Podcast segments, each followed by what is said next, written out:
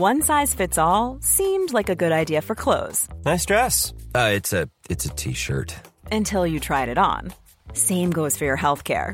That's why United Healthcare offers a variety of flexible, budget friendly coverage for medical, vision, dental, and more. So, whether you're between jobs, coming off a parent's plan, or even missed open enrollment, you can find the plan that fits you best. Find out more about United Healthcare coverage at uh1.com. That's uh1.com.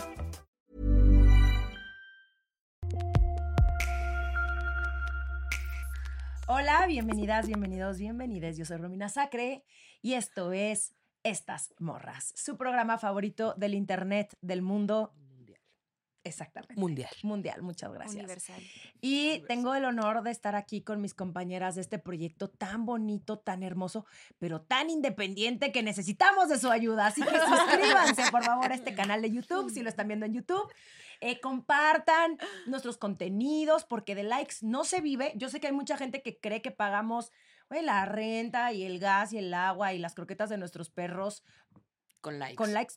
No. Lo hemos intentado. Lo hemos intent- eh, yo sí he intentado Yo como también. intercambiar, hablarle a CFE y decirle, oye, te puedo hacer unas menciones y no ¿Te funciona. puedo pagar convenciones? no. No. se puede, ¿ok? Entonces, eh, tengo a mi derecha a Carolina Hernández Solís, quien ha estado palereándome estos últimos minutos. Me Es correcto, porque es lo que yo hago, bebé. Me encanta. Palarearte. Oye, ¿qué dice? ¿Te calmas o te ¿Te calmas? tu calmas o te calmo? Y si no, ay, o te Chancla. calmo. Chancla. Ah. Generación de la chancla. ¿Por qué estoy rota? Generación de la chancla. De eso vamos a hablar en este episodio, ¿ok? De tus traumas. Este, Jessica Fernández, ¿cómo estás, hija? Hi, people. ¿Cómo te va? ¿Cómo Ay, te va el día pues, de hoy? ¿Cómo te sientes? Me siento bien. Me siento bien. Y Eso me, va a cambiar. Y me encanta tu pelo. Eso va a Danos cambiar tres ahorita. minutos y Ay, medio. y vamos. A Ahorita me siento bien. Para que te sientas mal. Oye, y tengo que hacer un reconocimiento aquí frente a la cámara antes de empezar el episodio a tu cabello, Ay, gracias. Está que se ve muy más. espectacular. Que podríamos inserte marca de pelo. No, vayan Esta- mejor. somos bien creativas para el aprovecho- product placement. aprovecho- decir que. Dyson. Mira, ¿sabes qué? Aprovecho para mandarle saludos a Rixo, que es mi estilista y que además tiene una historia increíble de cómo inició a lo que se ha convertido. Entonces, yo siempre voy a aplaudirle y admirar a esas personas que luchan por sus sueños, pero además le chingan todos los días para estar donde están. Así que, Rick, te mando un abrazo gigante. Muchas gracias. por Ay, este proyecto saludos. Rick. Eh, Bárbara Redondo Ayala, ¿cómo estás? Muy bien, estoy muy contenta. ¿Qué traes? ¿Por qué estás comiendo? ¿Qué traes? Em, traigo. ¿Te asusta? Es que además a mí también ya me asustan. No, no traigo una tapioca todavía. Ah. Traigo una. ¿Cómo se llama? Es un dulce para la garganta. Ok. Para. De De propóleo. pronto me dan ganas de toser. de propóleo. Sí, suena bien risa, Eso pero no. traigo. Para suavizar Oye, tu pero. Perdón, ¿y no me cómo- gusta traer cómo- cosas. ¿Y cómo te sientes hoy, el día de hoy? ¿Bien? Hoy estoy muy bien, estoy muy contenta y tengo que decir hoy que estoy feliz de que estemos haciendo esto, que la neta, qué chingonas todas y cada una, y esto es un aplauso y un reconocimiento también, porque como este es un proyecto independiente, La pendeja, quebraron la mesa. Pero es así. Nos dicen, no hagan ruidos fuertes y ahí va. Que- que le pega la mesa, dices. Me emocioné, me emocioné. Y luego, ay, Es que amo aplaudir. muy bien. yo también, pero bueno, el punto era que, que estoy contenta porque sigue siendo un proyecto independiente y las necesitamos que no recluten ya a 20, pero a 30, ya el número está creciendo. Sí, sí, sí, sí, por favor. Así que tienes la responsabilidad de encontrar a 30 morras que pues quieran escuchar este podcast. No lo quieren escuchar, ni modo. Tú invades su WhatsApp y se los mandas todos los jueves temprano. O no lo escuchen, güey. Ponlo que ruede con el volumen bajo. Tampoco nos interesa. Solo queremos tu like. No es cierto. play, y tu play. Eh, Mariana Chávez, ¿cómo estás? Mucha risa y rice. O sea, hubieran visto todo este, eh, antes de arrancar este episodio, si traían unas carcajadas la Carolina y la Mariana, que qué bárbaro. Invítenos a tú, sus chistes. de cosas que no podemos decir aquí porque serias. Serio. Hola, ¿cómo están? Hola a todos. Un placer estar aquí. Oigan, bueno, hoy vamos a tocar un tema eh, que es, eh, pues es intenso, ¿no? Y, y a nosotras casi no nos gustan los temas intensos, entonces decidimos hablar de la importancia de la salud mental. Que además me da pena admitirlo, pero yo no sabía que existía tal cual un término llamado salud mental hasta hace muy pocos años. Creo que, es más, ya había ido a terapia y no sabía que existía el término salud mental. No sé, tal vez yo estaba en, debajo de una piedra, pero, o sea, sí voy a terapia, pero no sabía que existía como salud mental. Em, Carol, en uno de los episodios eh, pasados de Estas Morras, hiciste una gran observación que... Como en todos los como en episodios. todos los Puede ser cualquiera. que me que, que neta sí ha influido, que neta sí ha influido porque justo dijiste que ahora nombramos las cosas, ¿no? Y que antes pues no teníamos como ese término específico, ¿no? Y, y en mi caso pues es, es la salud mental que ya, ya dije que me daba pena admitirlo, pero bueno, seguramente hay muchas personas que aún a lo mejor hoy digan, no tengo idea de qué me estés hablando, ¿no? Y em, hoy voy a ocupar el lugar de, las, de los datos, porque hice mi chamba para esta escaleta, porque hago mi chamba para ser moderadora. Y dice que México ocupa el número, el número 16 en el mundo con más depresión. La Organización Mundial de Salud señala que si no se atiende esta problemática, en 2030 será la primera causa de discapacidad. Y en México, solo el 20% de las personas con enfermedades mentales reciben atención profesional, lo cual, em, pues es uno, una tristeza y dos, pues es resultado del nivel de violencia, de, mm, híjole, de muchos de los problemas que tenemos, no solamente en México, sino en el mundo. Entonces, me gustaría empezar preguntándole, y aquí cada quien levante la mano, ¿alguien va a terapia? Ah, ¿Qué opinan de la terapia? ¿Cuál ha sido su experiencia en la terapia? ¿O no? Nunca han ido a terapia. Bueno, Jessica, yo sé que tú sí vas a terapia. ¿No? ¿Cómo Jessica. Comienza. Eh, ok, bueno, yo sí voy a terapia, he estado yendo a terapia, no soy tan recurrente como me gustaría hacerlo. ¿Hace cuánto Em, empezaste a ir a terapia? Empecé a ir a terapia hace como unos em, cinco años, yo creo. Y fíjate que, y algo que yo siempre digo también, lo hemos mencionado en otros episodios, que mm, si la primera experiencia que tienes de terapia no, no te sentiste cómodo o cómoda, dale una chancita y si sigues sin sentirte cómoda, está bien, tal vez esa terapeuta no es para ti, pero no te rindas en seguir consiguiendo una terapeuta. Mi primera experiencia en terapia, la primerita, fue que fui con una terapeuta, em, no me gustó porque la verdad estuvo hablando estuvo hablando más de ella que de mí. Yo fue como que, morraza, güey, yo te estoy pagando para que esto sea sobre mí. Y mi mejor amiga es psicóloga y me dice, güey, terapia es el único lugar donde puedes ser 100% egoísta, entre comillas egoísta, y solo hablar de ti. O sea, le estás pagando a alguien para solo hablar sobre ti. Entonces, esta, esta, esta chava está hablando, es como, ay, este, a mí también me pasó esto, ¿por qué ta, ta, ta?", Y me empezaba a contar, ¿no? No, foco rojo. Foco rojo 1, foco rojo 2, o sea, me conta, foco rojo 1 le me contaba muchas cosas personales y a lo que yo sé y me rodeo de mi novio psicólogo, mi hermana es psicóloga, mi mejor amiga es psicóloga y así, este, mis mejores amigas muchas son psicólogas, sé también este, que pues en teoría la terapeuta no debería de darte muchos datos personales. Dos, le estaba contando yo de un suceso que pues ya he, ya he platicado, de hecho aquí, sobre un acontecimiento que tuve en prepa con amigas de prepa que me dolió mucho. Y ella, ay, sí, esa prepa. De hecho, mis hijos están en esa prepa. De hecho, tal vez nos... co-". Yo fue como, güey, bloqueado en ese momento. Yo fue que bloqueé porque dije, no, pues tiene, una, ah, tiene alguna conexión con mi círculo social, me bloqueé. Y por último, para acabarla de joder, me dice, bueno, le conté lo que me dedicaba, me estaba empezando a dedicar a redes. Me dice, bueno, yo ya te ayudé a ti. Ahora vamos a ver cómo me puedes ayudar tú a mí. ¿Qué? Y yo, oh my God, esto se está poniendo raro. Y ya yo de que, em, ok, y me, me, me propuso hacer menciones en mis redes de que iba con ella a cambio de que ella me diera terapia. Pésimo, no, no, no, no mames, no mames. Súper poco profesionalmente fue que, güey, no vuelvo aquí. Le hablé a mi mejor amiga que saliendo, que ella es psicóloga. Ella está enojadísima de que, güey, qué poco profesional. Pero me dijo, por favor, no te rindas, de que te tocó una persona muy poco profesional. Te voy a mandar más contactos, sigue intentando. Eventualmente, este, la siguiente, el siguiente contacto que me lo dio fue Patty, mi psicóloga, que fue mi psicóloga por aproximadamente unos tres años, on-off, porque de repente no iba tres meses o seis meses, de repente sí iba seguido. Eh, me ayudó bastante y de repente sentí también que quería otra perspectiva, que también eso se vale. Pues sí, te, sí. te puede estar funcionando, pero de repente me sentí un poquito estancada Y acabo recientemente de empezar con otra eh, terapeuta que también me recomendaron. Voy en la etapa de, de evaluación, que primero son como seis sesiones donde platicas y platicas de tu vida. Y también esas seis sesiones al principio dices, ay, güey, pues no me está diciendo nada que ansi, yo estoy pagando. Son necesarias para que tú le cuentes todo de tu vida y luego ya empieza el proceso no terapéutico. Entonces, ahorita ando en eso. Es mi tercer psicóloga, se podría decir, pero la verdad, feliz. O sea, me encanta, me encanta ir a terapia. Creo que si hablamos tanto también ahorita de salud mental, más que nada de amor propio, creo que es el- el- el- uno de los mayores actos de autocuidado y amor propio que puedes tener también hacia ti misma. Ya sé que no todo el mundo lo puede costear y que es un privilegio, desgraciadamente es un lujo la salud mental, pero la verdad a mí ha sido lo mejor que he podido hacer por mí. Sí, estoy de acuerdo contigo. Em, sí, sí es una tristeza que sea un lujo, y, pero si tienes dentro de tu presupuesto mensual el comprarte o unos zapatos o una bolsa o algo de lujo, creo que también tienes para pagarle a una terapeuta y eso te va a ayudar a ser muchísimo más feliz, porque los zapatos, mira, te van a hacer felices un ratito, pero después tus pedos eh, los vas a seguir cargando. Eh, ¿Alguien más me quiere compartir su N- nada más experiencia? Yo, yo soy muy reiterativa en este, en este punto de. Ahorita contesto lo de si voy a terapia o no.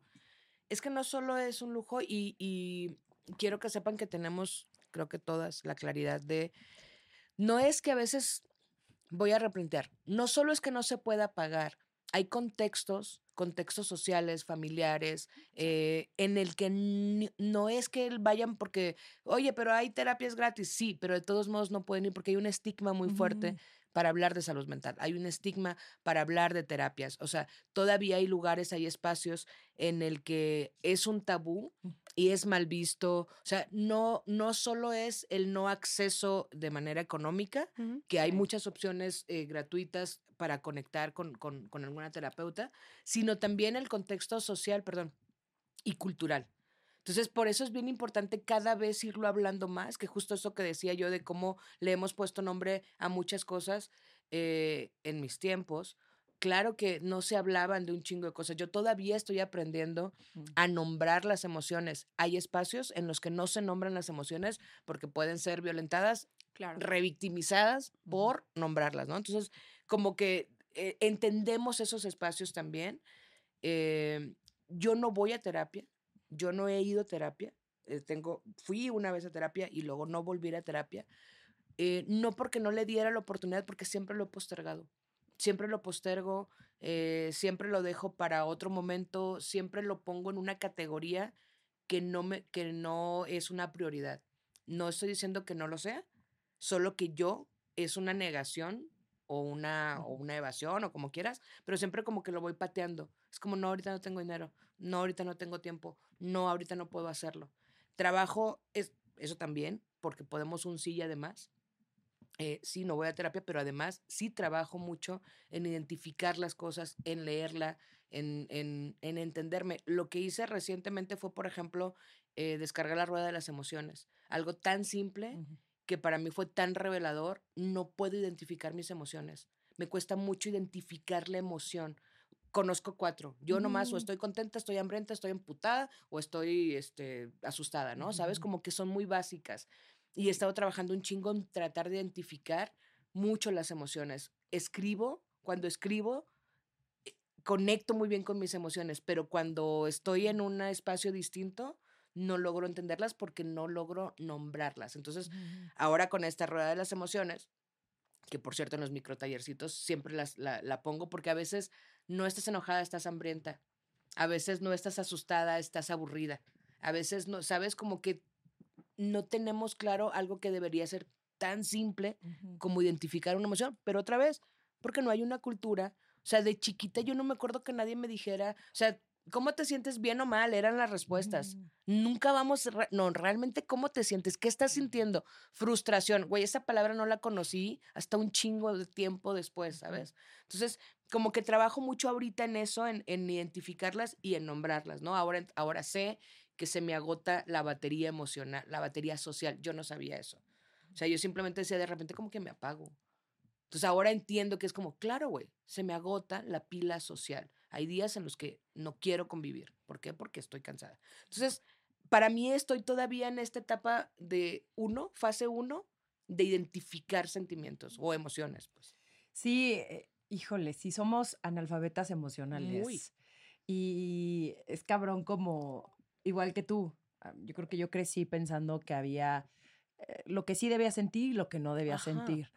Y es cabrón también como lo, lo ponemos en cajitas y cómo te van condicionando a que una niña bonita no se enoja, una niña bonita, una, O una no- buena niña, que una todavía buena es niña. peor, güey. Sí, sí, sí, sí, sí, también. Como el, el Sí. por qué Puta, eh, güey. el, como qué fea te ves cuando te enojas. O sea, yo sí me acuerdo de haber escuchado eso. O también el no llores hasta que yo me muera. O sea, eso mi mamá me lo decía y no es en contra de mi mamá ni mucho menos, sino más bien yo creo que mi mamá no podía lidiar con mis emociones. No o sabía quieres una razón para llorar, ven y, y chancla, ¿no? Sí, sí, sí, sí, sí, sí. O sea, digo, en mi caso fue más bien, yo creo que mi mamá no, no sabía qué hacer con tantas emociones en un cuerpo tan pequeño, el mío, ¿no? O sea, yo me acuerdo que siempre fui demasiado emocional y yo pensaba que era una maldición. Yo decía, güey, ¿por qué siento tantas cosas? Como que qué horror ser esta persona. Y claro, vas creciendo y entonces como no las sabes nombrar, tienes que sacar esas emociones de alguna u otra forma. Y en mi caso era con la fiesta y con la peda. Entonces, sí es importante también uno identificarlas, que hoy estamos teniendo estas conversaciones, que no debes de saberlo todo, pero que afortunadamente hay, pues allá afuera un montón de información para que tú puedas decir, simplemente sacarlo de tu cabeza. O sea, qué tan importante es como lo que ahorita decías de escribir. Y tal vez no lo tengas muy claro, pero el no quedarte con la emoción. Eh, ¿Alguien me quiere compartir aquí su experiencia con terapia o Yo salud con mental, gusto. etcétera? Yo tengo como, ahorita con lo que decía Caro, tengo un recuento de varias cosas porque yo me acuerdo de mi primer estigma hacia las psicólogas. Yo sí tuve la super fortuna de no ser una alfabeta emocional porque a mí me dijeron que si yo guardaba mis sentimientos me podía enfermar. Y yo siempre he asociado muchas enfermedades con sentimientos atorados que nunca supiste canalizar. Entonces yo siempre he sido muy objetiva de siento esto y siempre trato de buscar la raíz de lo por qué lo siento. Pero en el tema de ya ayuda profesional, em, y también lo que decías de las barreras más allá de el, el acceso económico, son barreras de este tipo. Y ahora sí vamos a introducir a la tía Yogis en este episodio porque no ha salido a relucir. En donde te sientes mal y reza. Eh, mucho a Dios porque se te quite, todo tiene razón de ser, tú sigues rezando, te sentirás mejor. También habían frases de tía Yogis, tales como la psicóloga le habla a las niñas y a los niños que tienen problemas. Entonces yo me acuerdo muy bien que en mi colegio teníamos la fortuna de tener una psicóloga, pero la psicóloga iba por aquellos niños y niñas que tenían algún tipo de tema con la disciplina. Entonces, para mí, yo lo asociaba con te portas mal, te van a llevar a la psicóloga porque te portas mal.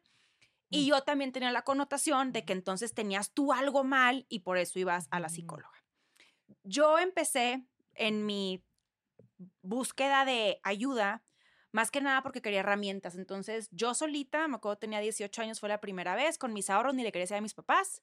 Yo empecé a picar piedra como quiero conocerme más a mí, porque hay cosas que ya estoy como conforme crezco, que no me suenan, no porque siento esto, porque siento lo otro, y mi conocimiento ya estaba topado. Debo decir una cosa, yo tengo la enorme bendición de no tener ningún tipo de trastorno mental.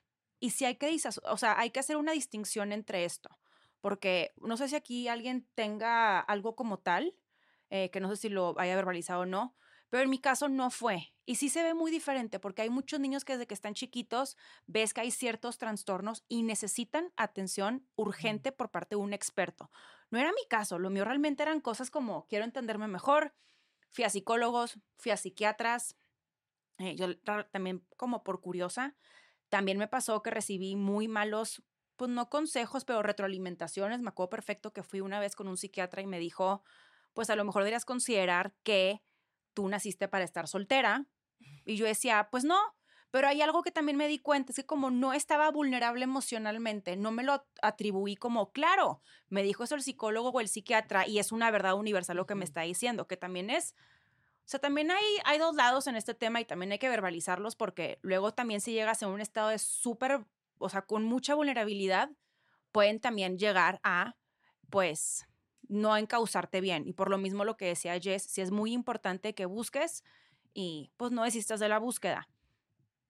tuve- tengo una terapeuta, tuve una terapeuta, lo máximo, su terapia es más que nada, me va tocando el cuerpo y mi cuerpo va reflejando lo que tengo, que yo ya no estoy alcanzando conscientemente a encontrarlo porque yo sí me conozco muy bien, hago introspección casi todos los días, escribo casi todos los días, hablo conmigo misma.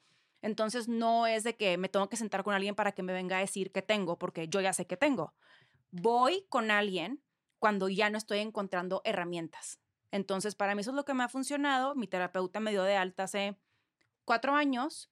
La busco recurrentemente si hay algo que le digo, traigo ahorita este tema y tengo que escarbar aún más para ver qué hay, porque yo ya conscientemente no estoy llegando. Y para mí eso es algo muy útil porque es una realidad también y creo que tampoco no está mal si de pronto no vas todas las semanas o todas las 15 cada 15 días o al mes con tu terapeuta. Para mí el mejor trabajo que te puede hacer un terapeuta, un psicólogo, es darte también herramientas. Porque a mí también, claro, insisto, en la medida en la que no tengas un trastorno, yo no tengo un trastorno. Sí, o lo que te diga tu terapeuta, porque justo a lo mejor hay alguien que sí necesita ir todas las semanas. Desde y luego, yo lo estoy no hablando yo tienes que, no tengo un trastorno de Más bien el ansiedad, especialista lo dice. ni de ataques de pánico, ni de bipolaridad, ni de depresión. Pero entonces para mí sí ha sido, pues dame las herramientas para que yo tampoco no tenga que estar dependiendo de hablarte, porque si hubo un punto en el que tenía 22 años y me pasaba algo y ya Sí. creé una dependencia de que me conteste por favor, no me contestas, es que qué pasó, es que No. qué hago, entonces fue dame las herramientas para no depender 100% de ti y recurro a ti cuando lo requiera. Bueno, Nada más paréntesis ahorita, por alguna razón, yo disculpe mi dislexia, dije trastorno, se dice trastorno. Trastorno. T-R-A-S-T-O-R-N-O. Muchas gracias por deletrearlo. El spelling. Eh, Bárbara, ¿quieres decir algo? Me identifi- identifico mucho con lo que dices, Chávez. Eh, con primero la parte de la carga religiosa, después la parte de la sociedad, porque mucho era el discurso también de que, que a Dios le entregabas como estos dolores o penas, no sé. eh, Era, era ay, Ofrecer ¿Cómo tus te decían? ofrécelo. Ofrece, sí. Ofrece tus Ofrécelo. sacrificios. También fui a la O- escuela católica. Fui a colegio. Ay, pero sí, está no, cañón. sí. Este, o por ejemplo, cuando escuchabas que empezaba a ir alguna gente al psicólogo, era va, va al psicólogo, Mm. o justo también lo mismo, si sabías que alguien de tu edad o, o algún niño iba, iba a alguna terapia, pues era porque era malo, ¿no? O, o un niño problemático, sí, sí, Sí, claro. problemático. Y como tú, Chávez, a los 16, 17 años me cuestioné. Una enorme disculpa.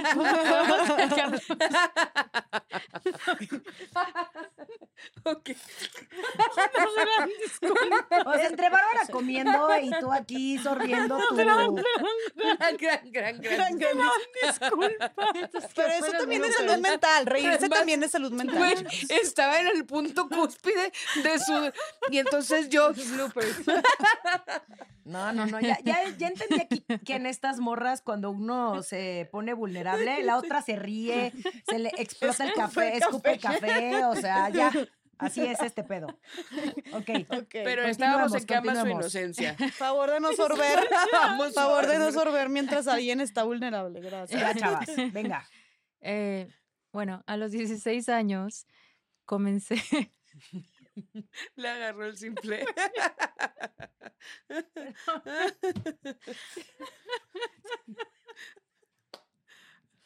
Ay, qué mal. ¿Qué pasa hoy? Está las bien. emociones, la rueda de las emociones. bien. ¿Cómo ¿Qué es la estás sintiendo? Júbilo. Júbilo, júbilo, güey. Júbilo y regocijo. Amo júbilo, güey. Eh, júbilo y regocijo. Por supuesto, güey. Ahorita estamos en el jubilé. Oye, ya, porque algo me está queriendo rechazar que cuente esto, aparte ni siquiera voy a decir nada Y revelador. es como ya le cambiaste la edad dos veces, güey. Sí. A los Es que 10. no quiero decir a los 17. Ya dije exactamente, Sí, primero dijo güey. 17, Y luego luego 16 dijo, igual si a los 16 ya Tal puedo vez nadie se seguir. dio cuenta? Porque empezaste con los 17 y de repente dijiste A los 16. 16 y yo. Les voy a contar desde los 12. A los 12 para poder llegar, güey, porque no está llegando. Güey, es que en mi cabeza empieza la canción. Entonces es más fácil cambiar la historia que quitarse la canción. ¿Sabes qué? Amo su inocencia. es muy incorrecta esa canción. Uh, claro. Muy incorrecta. Muy incorrecta. Claro que vamos a cortar todo esto, a sintetizar. Algo- no, algo no, por supuesto que no. que lo Nos estamos, nos estamos preparando para los shows en vivo, para que vean todo lo que verán en aquel momento se están que perdiendo. se los hagamos en vivo. Y yo aquí, A y cierta yo edad. aquí esperando después de 25 minutos a que se pongan ¿Y por qué no de acuerdo, a güey? cierta edad? a cierta edad, en determinado momento entre los 14 y los 70 y en la otra, o sea, ¿por qué no hacemos un escándalo, güey? Esto es el peor episodio del mundo. No les vuelvo a pedir un Imagínate que les estamos pidiendo que se suscriban, que lo compartan, que vayan a Patreon y nos den dinero. ¿Para esto? ¿Para esto? Ay, Sí. qué risa. Bueno, ahí me avisan, ¿eh? Cuando ya estén aquí. ok. oye, Ya, ya. Saliendo de su júbilo. Ok, de su regocijo. De, de su regocijo. Ok, a ver. Perdón, te juro que no. Te juro que no pensé que. Oye, es que son muy ruidosos estos popotitos y estos vasos. Lo que iba a hacer era quitarlo Neta, para ¿lo que no sonara. Me pareciera que lo hiciste a propósito. Te juro que no, güey. No me hubiera dado tanta risa. Porque más me asusté de que. verga. Ya, a ver, ya. Bueno, menos mal la moderadora se está riendo. Ya lo voy a quitar, bebé. Ya. Yo ya estoy lista. Sin tapa. Síganos para más.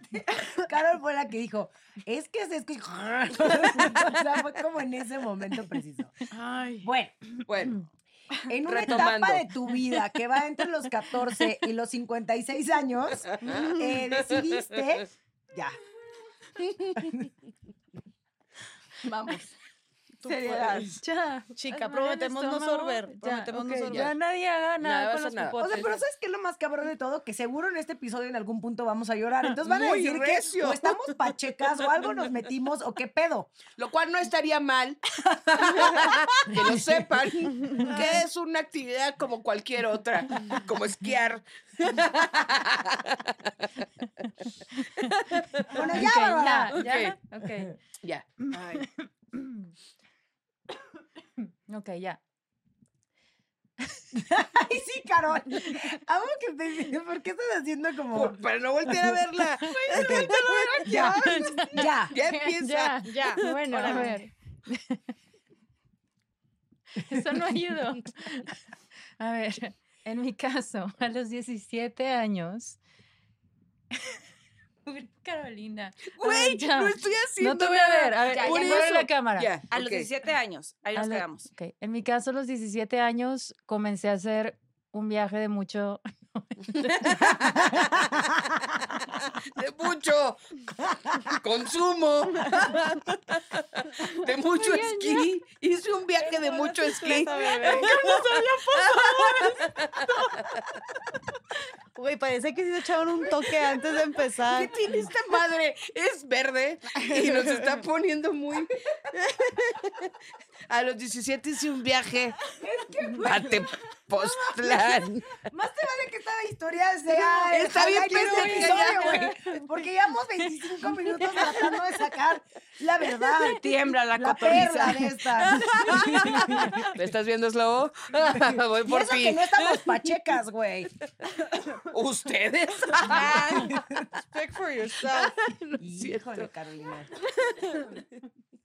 Eh, Ya, cuando sí, hagamos ya. nuestro show en Las Vegas, 100%. O sea, Mm. cuando sea legal en los lugares donde hagamos nuestro show. Entonces, No, yo la verdad, sinceramente, a eso sí, Ay, no le doy. ¡Bú! Chávez, ¡bú! ¡Sáquese! ¡Fuera! Bueno, ya. Ya.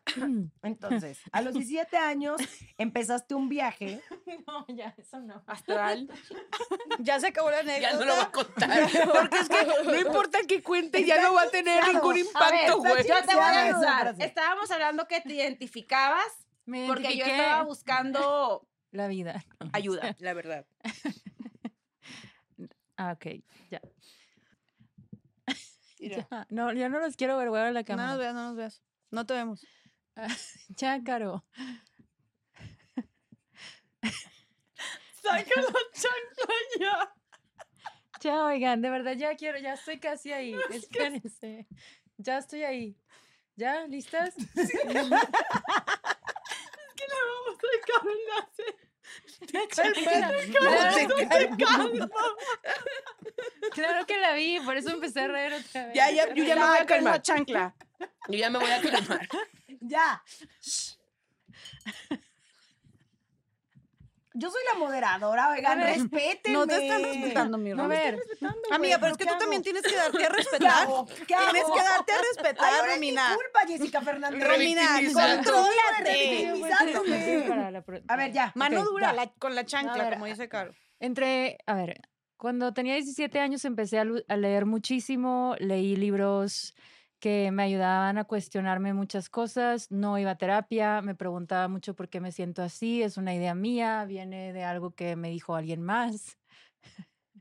Es que sigue sonando como un viaje de ácido.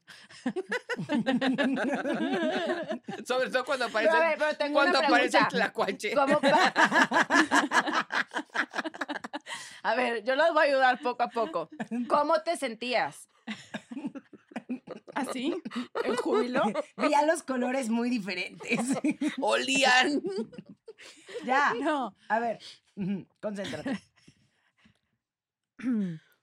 Pues quería entender, creo que a algunas personas sí nos sucede el, del para qué estamos aquí, entender cuál es el propósito de estar vivo, de, de nacer, morirte y, qué pacheca soy.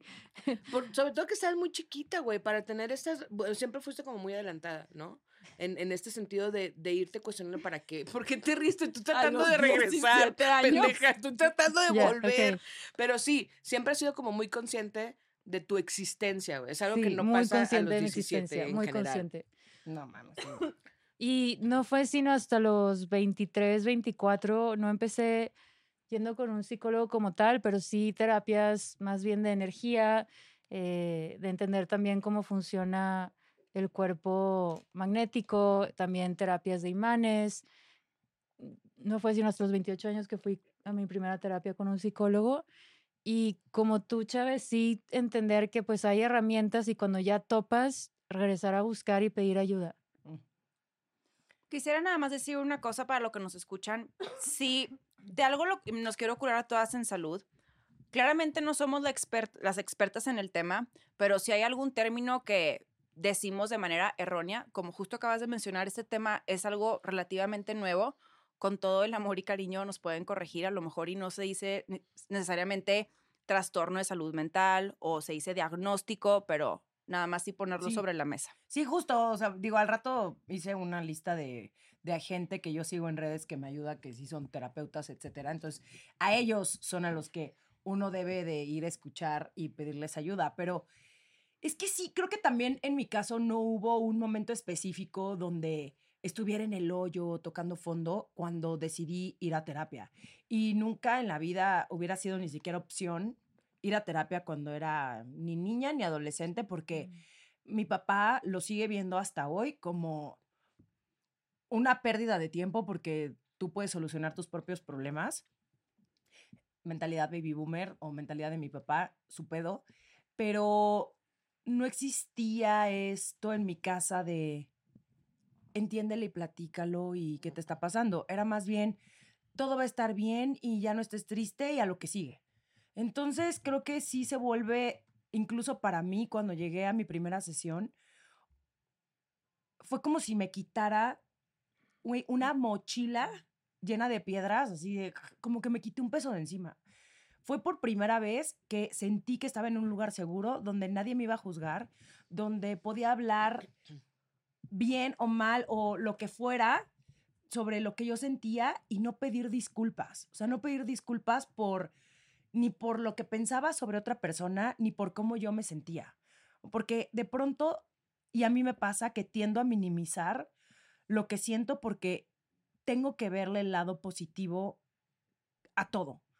Y, ho- y hoy entiendo que eso se llama positividad tóxica y voy a hablar de eso un poquito más adelante, pero como que no, el hecho de que estés pasando por un mal momento o que estés triste o que estés frustrado o que estés deprimida, no es que anule todo lo otro que tienes bonito y bueno en tu vida, pero si no te metes a trabajar de lleno esas emociones no placenteras, porque por ahí dicen que Exacto. no son buenas ni malas, simplemente son placenteras y no placenteras, no vas a poder, uno, llegar a la raíz de lo que te está sucediendo y sí creo que puedes llegar a sacar un montón de aprendizaje y un montón de, mm, pues no sé, mi terapeuta le dice que a toda experiencia uno le puede sacar la perla de la sabiduría.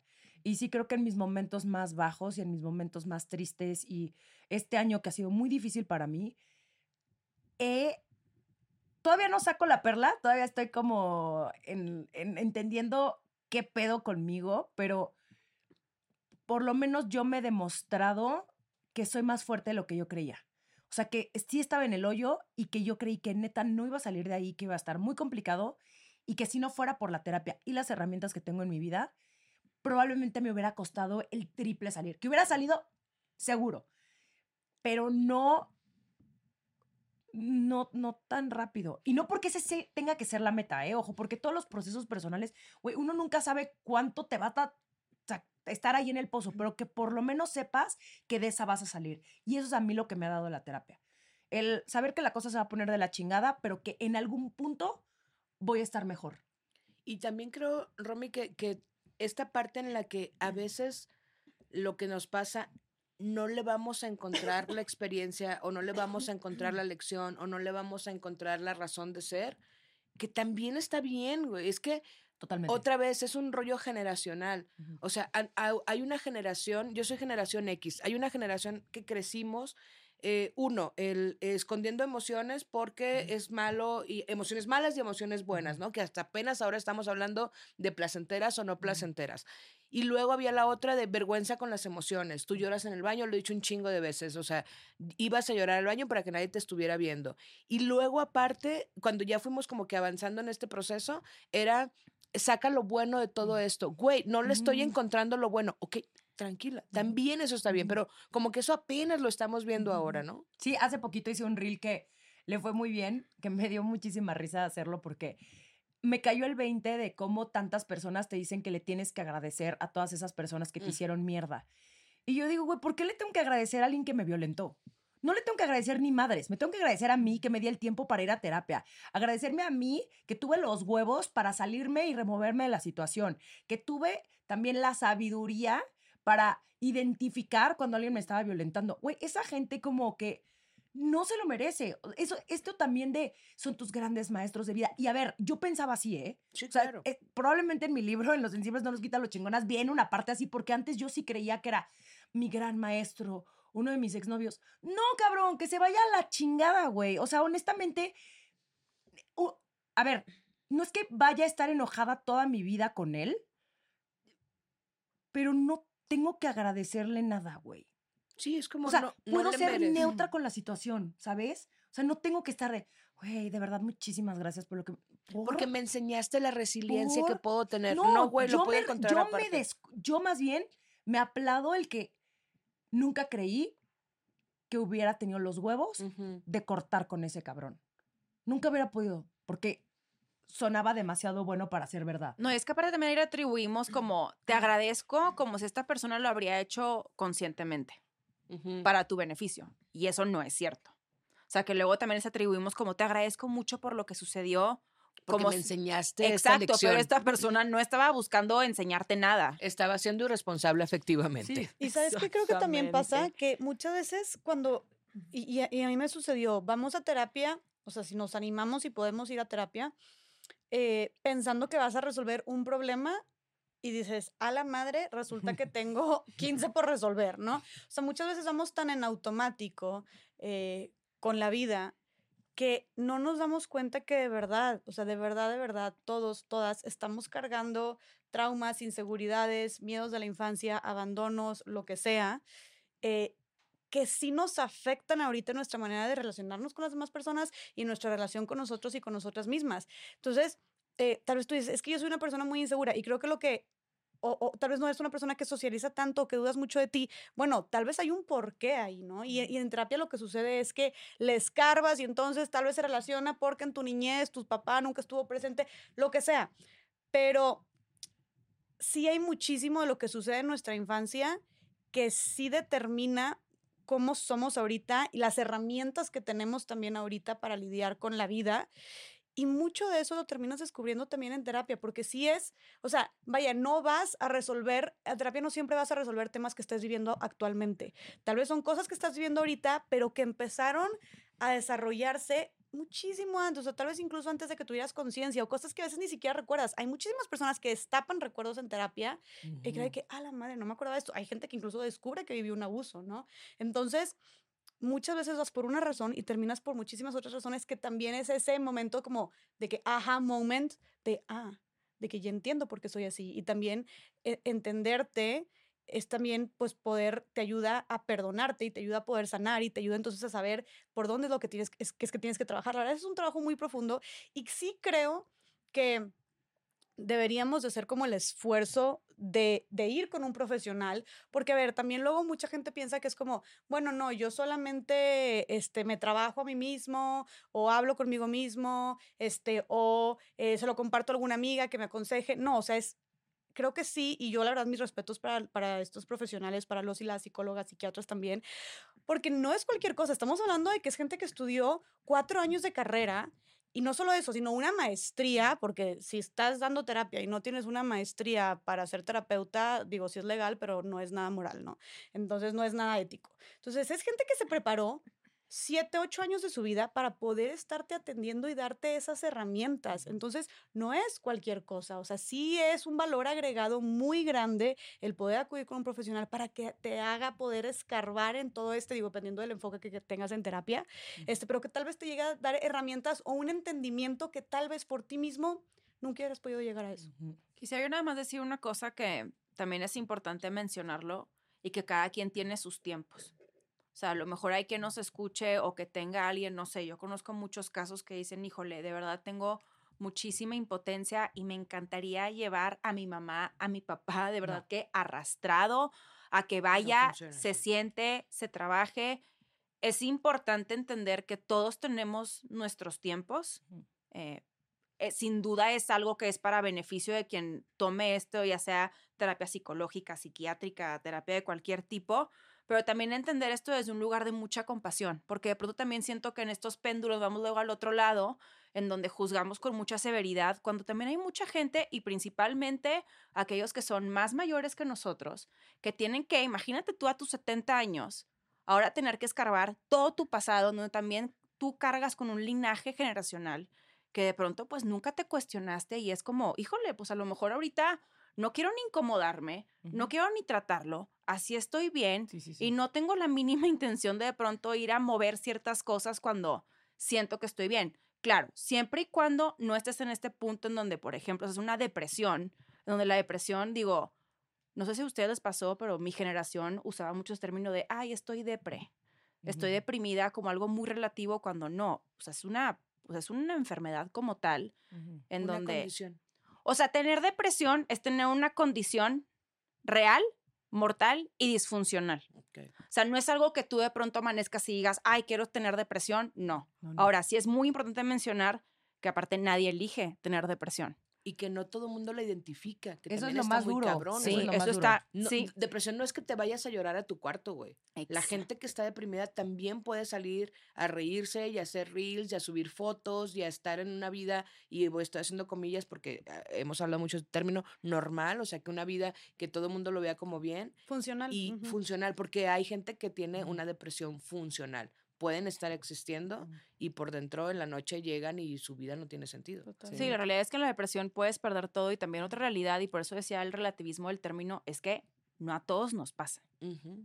Y también algo que ahorita tú decías al principio y me encanta siempre recalcarlo y que todos sepan, es que siempre hay formas de salir.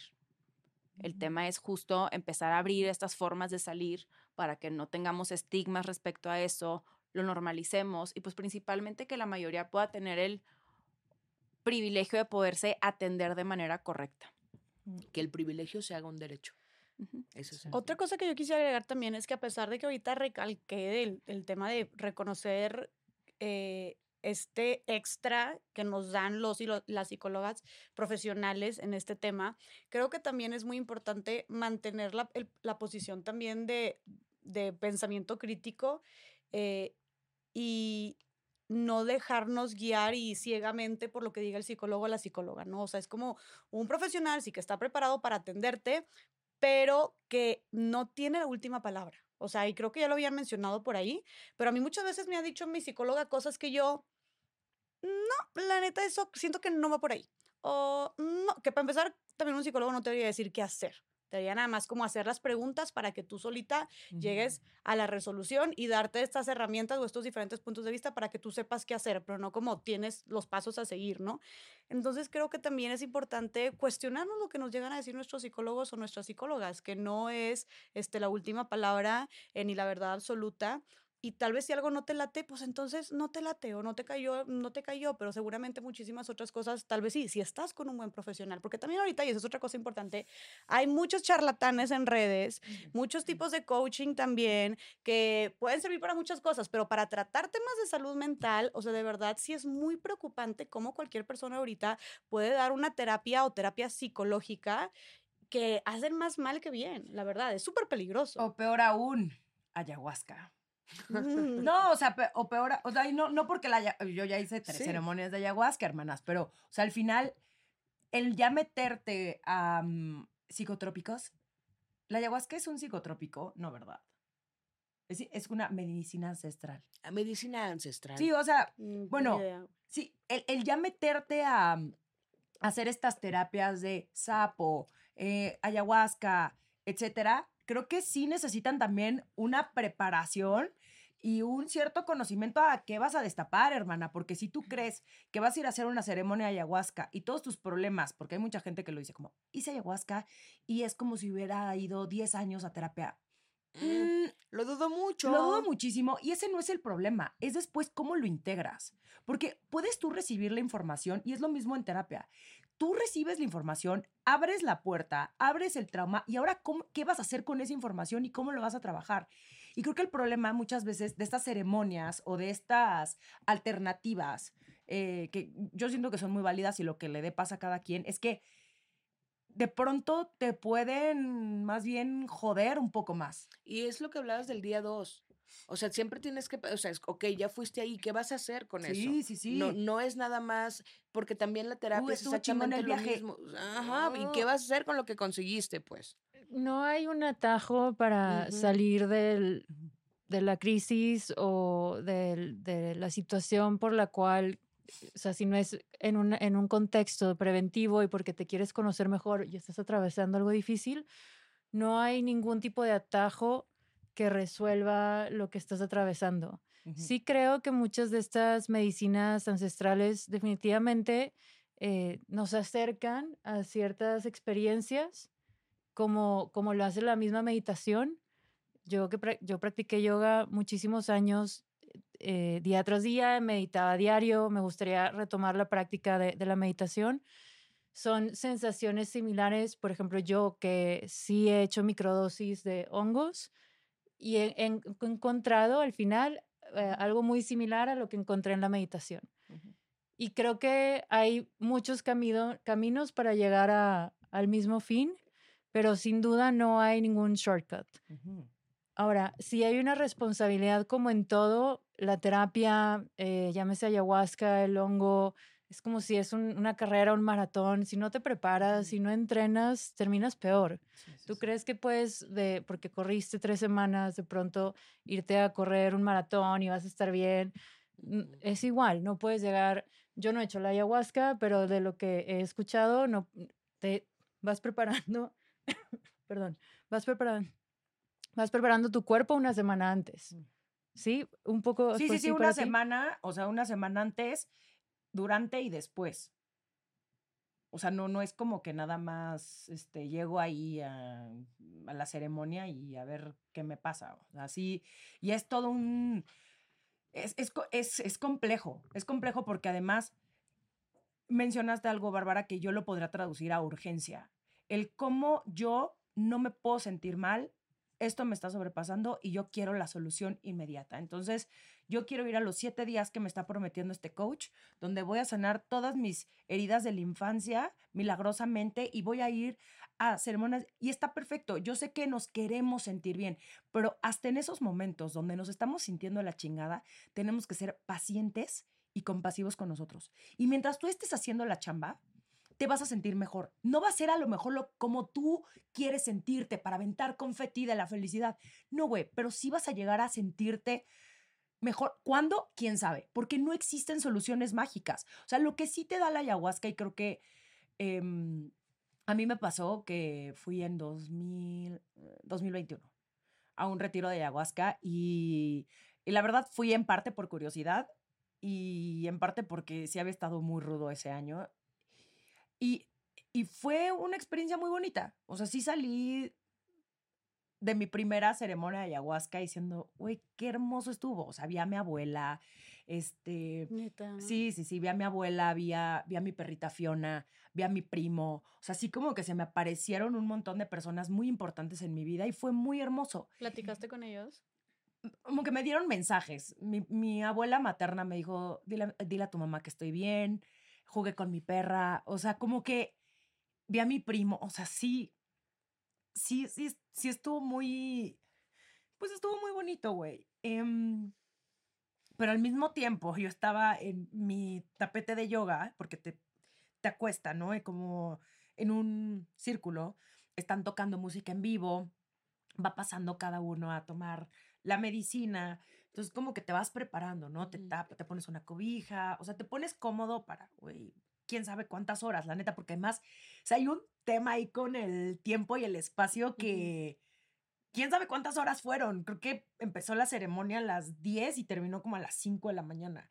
Entonces, sí te recomiendan estar todo el tiempo con los ojos cerrados, como, o sea, si abres los ojos, estás consciente, o sea, no es que yo no no, he tenido ninguna otra experiencia ni con LSD ni con ácidos, nada, pero eh, no es que veas el árbol y lo veas como un monstruo, o sea, no, estás, estás consciente, pero igual estás un poco mareado. Pero pues el chiste es que estés acostado y empiezas a sentir la música y de pronto, ¡pum!, como que te llega ya la medicina, te pega y empiezas a tener como un viaje de visuales, como si ubican la película de Coco cuando entran al tipo así, o sea, colores muy brillantes y empiezas a ver como figuras rarísimas y de pronto, ¡pum!, como que te empiezan a salir estas imágenes muy rápidas de, pues, de gente o de, de, lo que tienes que trabajar. O sea, también me salió gente que yo creía que eran mis amigos y que de pronto también me salió ahí muy claro de que por aquí no es. Y, y no te lo dicen tal cual, más bien como que sientes la energía. Pero estaba yo en, en mi viaje a ayahuasca y del lado izquierdo estaba Ceci Núñez, que le mando muchos saludos, que es lo máximo. Y, y del lado derecho, otra persona que, güey, se veía que estaba teniendo una catarsis durísima, porque yo me, como que me acostaba del lado izquierdo y sentía súper bonita la energía y de pronto me acostaba del lado derecho y sentía como, como si me estuviera revolcando una ola. Entonces, también se comparte mucha energía dentro de la ceremonia. Y eso también, pues de pronto tú también tienes que proteger esa es tu energía y, no es cualquier cosa. Entonces, hay que ir con alguien que sí sepa, con alguien que sí esté conectado con la medicina, que sí sea un, no sea un charlatán o no sea tu amigo que lo único que hace es una experiencia de ayahuasca en tu casa y invita a tus amigos y ayahuasca experiencing Condesa. O sea, no mames, porque no sabes qué te están dando, güey. Y en una de esas te están dando lo que te va a dejar en el en el, no sé, viaje. Justo, y entonces el problema es después, ya con esa información yo lo que hice fue llegar con mi terapeuta, contarle todo lo que había yo visto, y entonces ahora sí, ¿qué es lo que tienes que trabajar? No mames, que hablo de mi primo y me sigue doliendo. ¿Cómo que sí, güey? No pasa nada. Qué bonito que me di cuenta que me sigue afectando la muerte de mi primo. Entonces ahí es como una oportunidad para pues, seguir trabajando en la muerte de alguien al que vas a seguir extrañando toda la vida, ¿sabes? Y no sé, creo que aquí es una vez más, no hay, no hay shortcuts, no hay, no hay fácil ni difícil en esta vida, es más bien entrarle con todo a la chamba personal y, y pues, güey, quién sabe qué te vaya a tocar, güey, porque uno no tiene las respuestas de todo, o sea, y está bien, es parte de.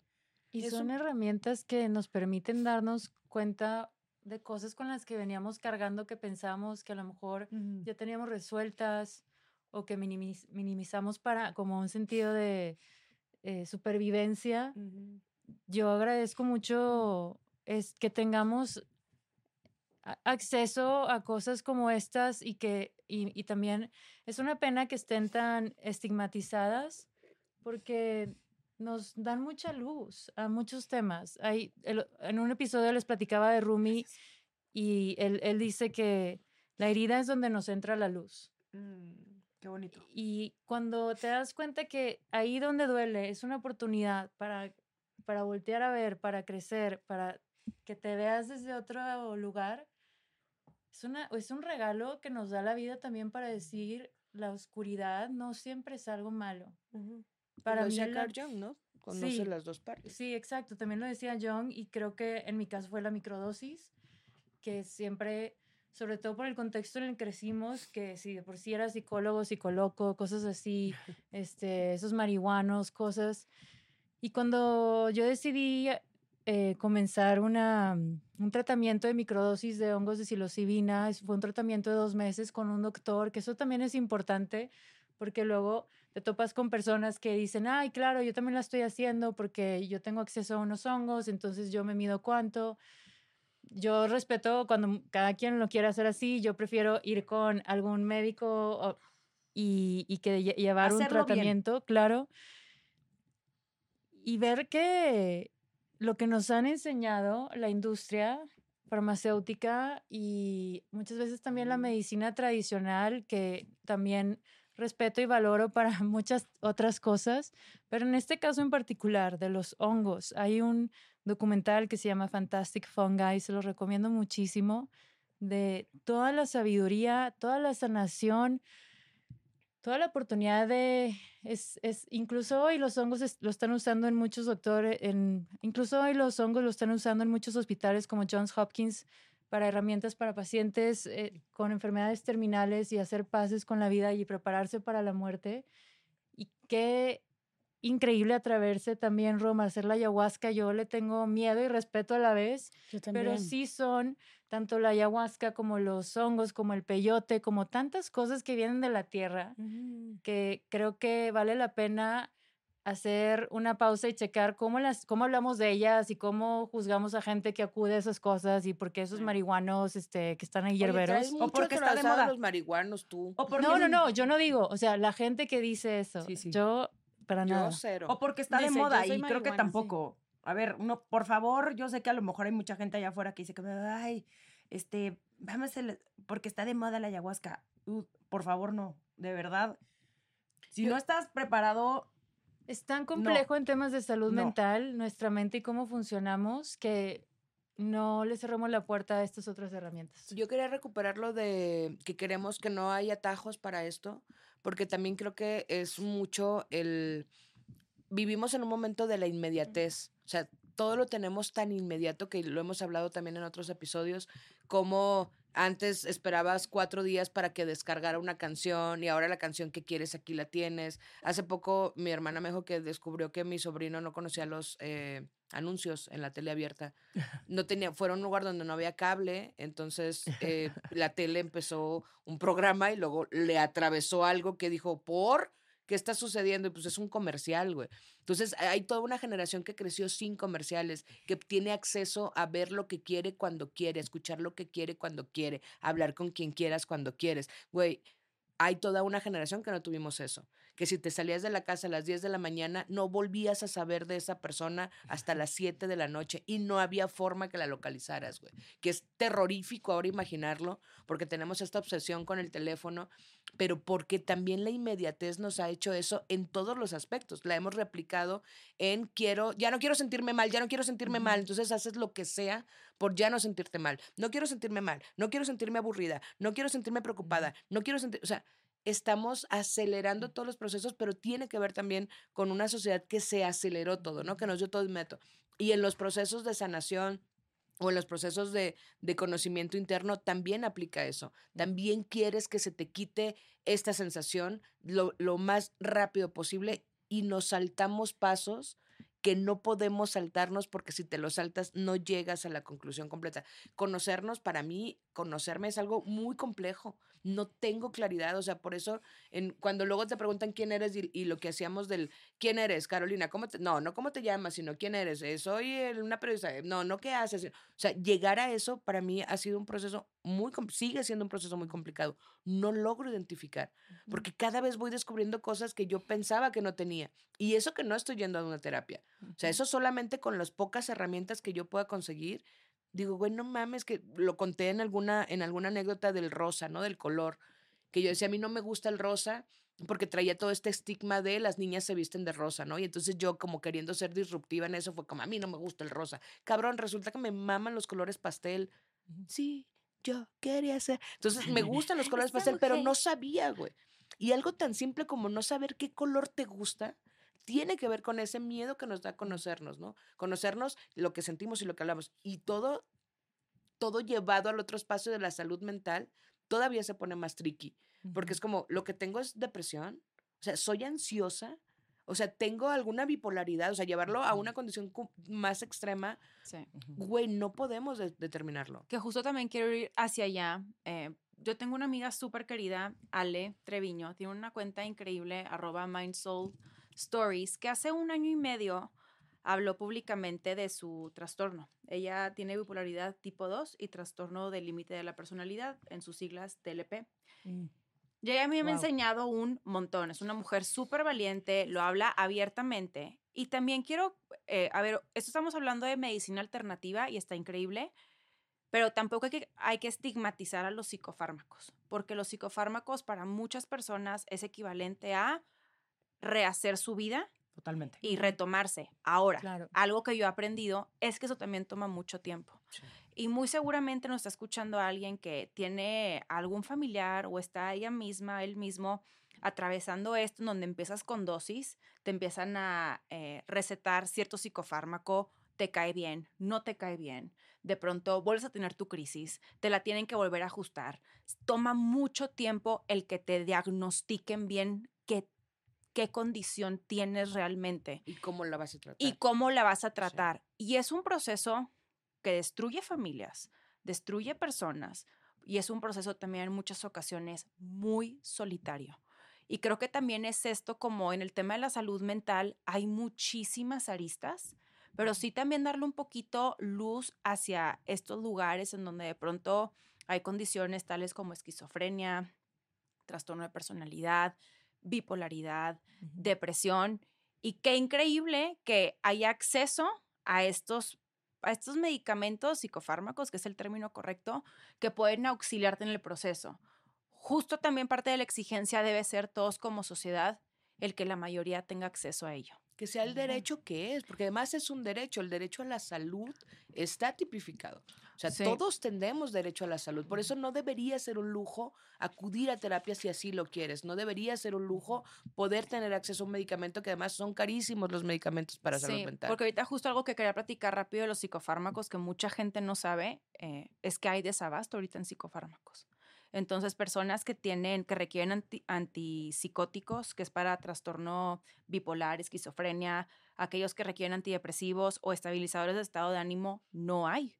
En el 2023 hay literalmente desabasto por algunas razones. Una siendo que el gobierno se ha tardado mucho en solicitar el medicamento y otro fue que los psicofármacos que sí llegaron se vencieron porque la COFEPRIS se vio completamente rebasada. Entonces tienes tú un montón de psicofármacos que ya no funcionan y ahora muchas personas, y esto es desde el ultra hiper privilegio, ya no pueden acudir a la farmacia, que aparte es privada, pero aquí vamos a decir nivel local, que vayas a la del ahorro, Benavides, similares, porque no hay y tienen que acudir a farmacias donde encuentran el medicamento en Estados Unidos, lo importan.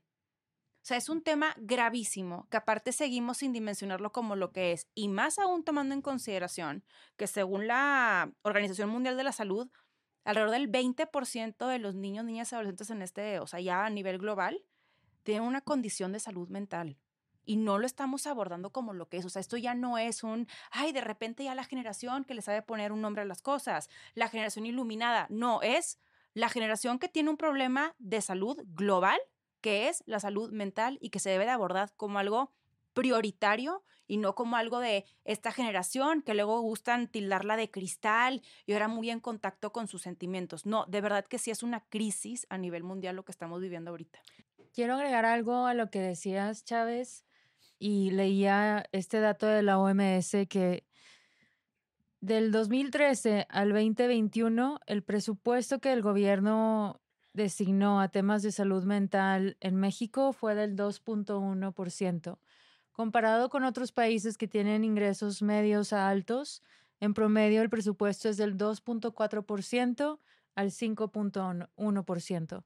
Y creo que hoy más que nunca sí es en gran parte responsabilidad de los gobiernos que vean esto como una prioridad, porque necesitamos una sociedad acompañada, abrazada, sostenida, vista, reconocida, que no se sienta rechazada. Sí, que te puedan dar también un diagnóstico, porque qué duro para, para todas aquellas personas que de pronto no saben qué tienen y que lo han han tenido que vivir así durante años y años y años y de pronto se dan cuenta que no es normal y hasta que no escucharon un podcast o leyeron un libro o de pronto estas cosas que ves en el mundo, ah, güey, yo también lo tengo, güey, no mames, que esto, todo esto me queda, me queda, me queda.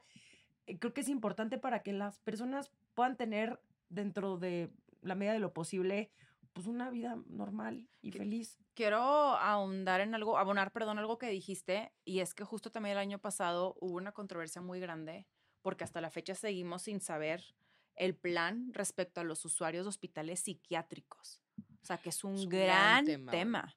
Eh, hubieron, es más, literalmente ahorita no puedo decir tal cual en qué quedó, habían muchas versiones que se iban a cerrar y que de pronto en los hospitales iban a abrir nada más un ala para atención a, estos casos en particular, pero son justo estos temas que también traen mucha carga, como bien lo dijiste en un inicio, cultural, de mucho estigma, de mucho tabú, que no se están abordando con la seriedad que ameritan, como lo que es pues meramente un problema de salud que se debe atender como tal.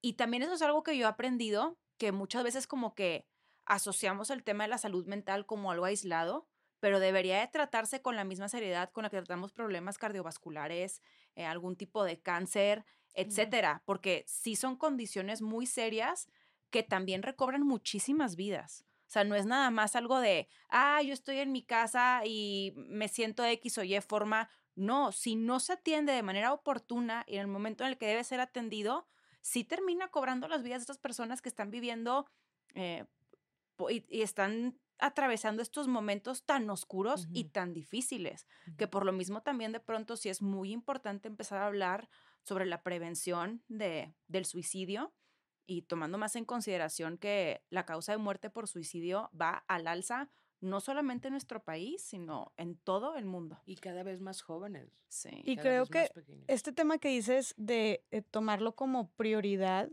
eh, y como algo básico cuando hablamos de bienestar o clave, eh, creo que no solamente es un tema personal, sino también como parte del, del sistema, ¿no? O sea, yo recuerdo mucho que, que, Saskia Niño de Rivera, en el episodio con más, eh, que grabamos en Más Allá del Rosa, mencionaba que en Estados Unidos es, es tanta la prioridad que se le da en países de primer mundo que hasta los servidores públicos reciben atención este, para cuidar su salud mental, reciben, o sea, están yendo constantemente a terapia especialmente los policías en este caso.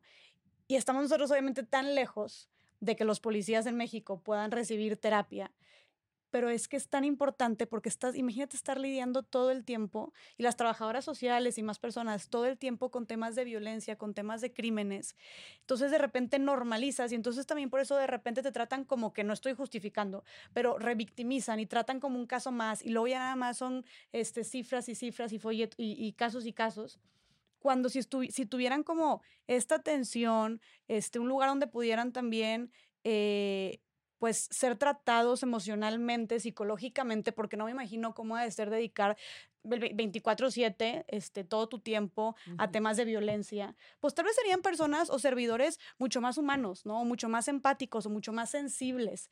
Y, hace mucha falta eso, ¿no? Que sí quiero mencionar que, por ejemplo, en el caso de las Fuerzas Armadas, sí reciben ese tipo de capacitación, o sea, sí tienen ayuda psicológica y es algo que la mayoría de, las, de los... Eh, de las personas que son miembros de las Fuerzas Armadas siempre lo enaltecen como es algo que sí se ofrece.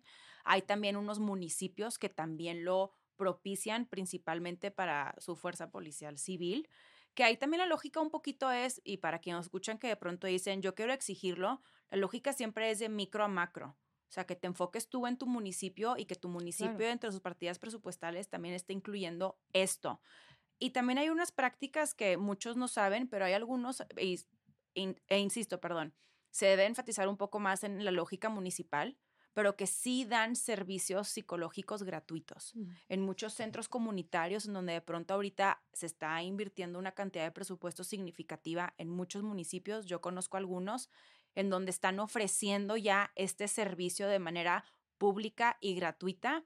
Y no solamente que lo ofrecen, sino que están haciendo un trabajo constante por cambiar la cultura respecto a cómo nos abordamos frente a este tema, porque sin lugar a dudas se debe de atender ya que las secuelas que, pues, la falta de atención y prevención que esto muestran, pues, hola, las estamos viendo el día de hoy. O muchas empresas también. Hay un proyecto, eh, hubo un proyecto para periodistas, porque el punto es, por ejemplo, claro, en las policías, en las fuerzas, eh, en las fuerzas armadas y tal, pero hubo un proyecto para periodistas, los periodistas que cubren la nota roja, desaparecidos, eh, violencia de género, feminicidios, abusos. estos, estas personas quedan tocadas muy cabrón. O sea, yo siempre menciono a Daniela Rea, una, te quiero Manis, una excelente periodista, una escritora maravillosa. Y Dani tiene hijas, tiene dos hijas, y Dani fue de las primeras que empezaron a cubrir este asunto de desaparecidos. Cuando hace 15 años no lo nombrábamos como tal, otra vez la importancia de nombrar las cosas, pero de repente empezamos a hacer como eh, estas historias y a empezar a contar historias, y Daniela cuenta muchas historias, y tiene el libro este que siempre recomiendo, Fruto, y Dani en el libro dice, hay, hay ocasiones, ay, se me va a romper un poco, hay ocasiones en las que veo a mis hijas y pienso en las mujeres que he reportado, en las mamás que perdieron a sus hijas y las veo dormidas y digo, no mames que no esté muerta, porque se les queda esto, lo han cubierto tanto tiempo durante tantos años que viven con un terror con el horror de, de, saberse y además con una culpa de merezco contar su historia o no y cómo le, o sea, ¿sabes? Entonces también el periodismo es un área que está muy desentendida de ese asunto de la salud mental.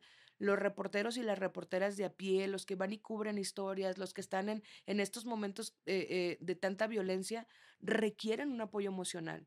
Porque es bien cabrón cómo se te mete en la vida, en tu vida diaria, estas escenas, estas imágenes. Entonces, también ahí es un, es un problema no solo de salud pública, sino también un problema para, de la salud para la comunicación, ¿no? Para este, este asunto de seguir contando las historias. Y de hecho quiero que sepas que hay un término para eso que se llama trauma vicario. Sí. Y es un, o sea, es un tema de salud mental en donde, en este caso, qué bueno que visibilizas lo de los periodistas, pero también hacia quienes consumimos estos contenidos también es algo que ha ido a la alza por la hipermediatización de la violencia. De hecho, hay dos psicólogas que lo describieron en el 90, que es ligado justamente a esto. Y por lo mismo a mí una práctica que se me hace fundamental, y si tú consumes contenido, exígeselo a quienes te comparten su contenido, tienen que poner ayúdenme a decirlo en español, trigger warnings. Advertencias, de, contenido advertencias sensible. de contenido sensible. O sea, creo que de pronto también estás tú viendo tu celular yo en lo personal sí me cuido mucho. Hay cosas que yo no quiero ver. De verdad. Con leerlas para mí me es suficiente. No tengo que verlo. Y de pronto sí me, sí me he topado con muchos medios, muchos comunicadores que sé que lo hacen porque malamente esta violencia, el morbo vende y te da clics. Y el consumo. Y el e, exacto. o sea, para una Pero y una demanda. Tenemos que empezar a poner estas advertencias porque no todo el mundo lo quiere ver.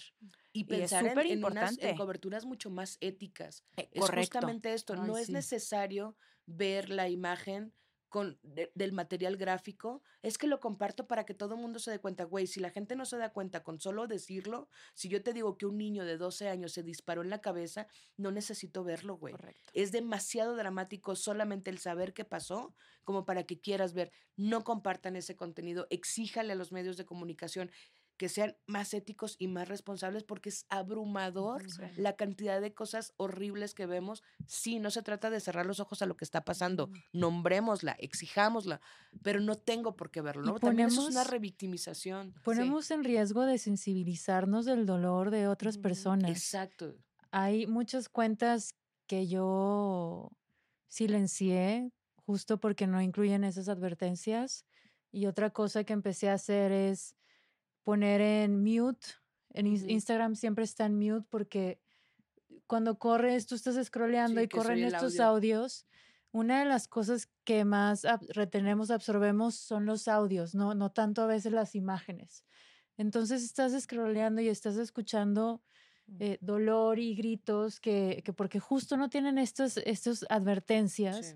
Me parece algo muy violento y que siento hoy que incluso muchas personas hacen por el hecho de tener likes Sí. y crecer sus cuentas y generar morbo.